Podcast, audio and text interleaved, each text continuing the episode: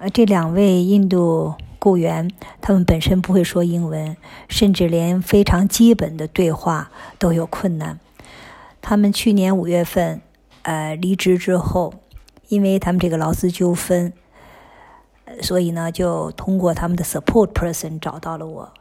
那么他们这个 support person 呢，本身是新西兰的这个 citizen，也是这个 Sikh community 的。呃，在此之前呢，呃，我曾经在印度社区代理过很多案子，所以呢，印度社区可能就口耳相传，也都。知道我，他们是通过这样，就是口耳相传吧，找到我。那么接了这个案子之后，在这过程中，因为呃语言的障碍，所以交流起来是非常有困难的。那么这一点呢，我非常感谢他们的这个 support person。那么他实际上是我们是通过翻译，第三方翻译来进行这个对话，了解案子的这个所有的这些细节。那么这个案子一波三折啊，我们经历了几次的 mediation。嗯，但是没有调解成功。嗯，再加上我觉得这类恶性案件呢，有时候必须要尊重我的客户的意愿。虽然在这过程中，他们经历了非常多的这种社会上的压力，包括这个来自印度本国的一些社会上的压力啊，这些对他们来说是很不容易的。他们都来自非常贫穷的。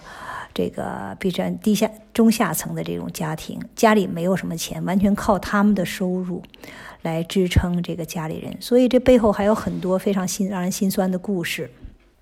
其实这个印度锡克教的案子哈，已经不是第一次接触到，在前几年我代理过大概总共有三四个类似的案子啊，但是那几个案子呢。呃，都通过庭外调解的方式解决了。那么这个案子实际上是应该是第四个或者是第五个类似的案子了。这也就是说明，类似的这种移民剥削的问题，实际上在这个 Sikh community 啊是比较严重、比较突出的。我只能说，这个不是第一个案子，我相信也不会是最后一个。但是这个案子的判决。还有新闻媒体对此的报道，我相信会给这个 Sikh community 啊一个很大的一个呃冲击吧。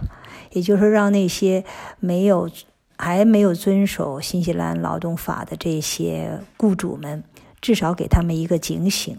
包括这些宗教组织啊，他们虽然有些宗教组织，虽然他们是这个 non-profit organization。算属于那种民间组织啊，它不不是这种商业团体，但实际上他们也有雇佣关系。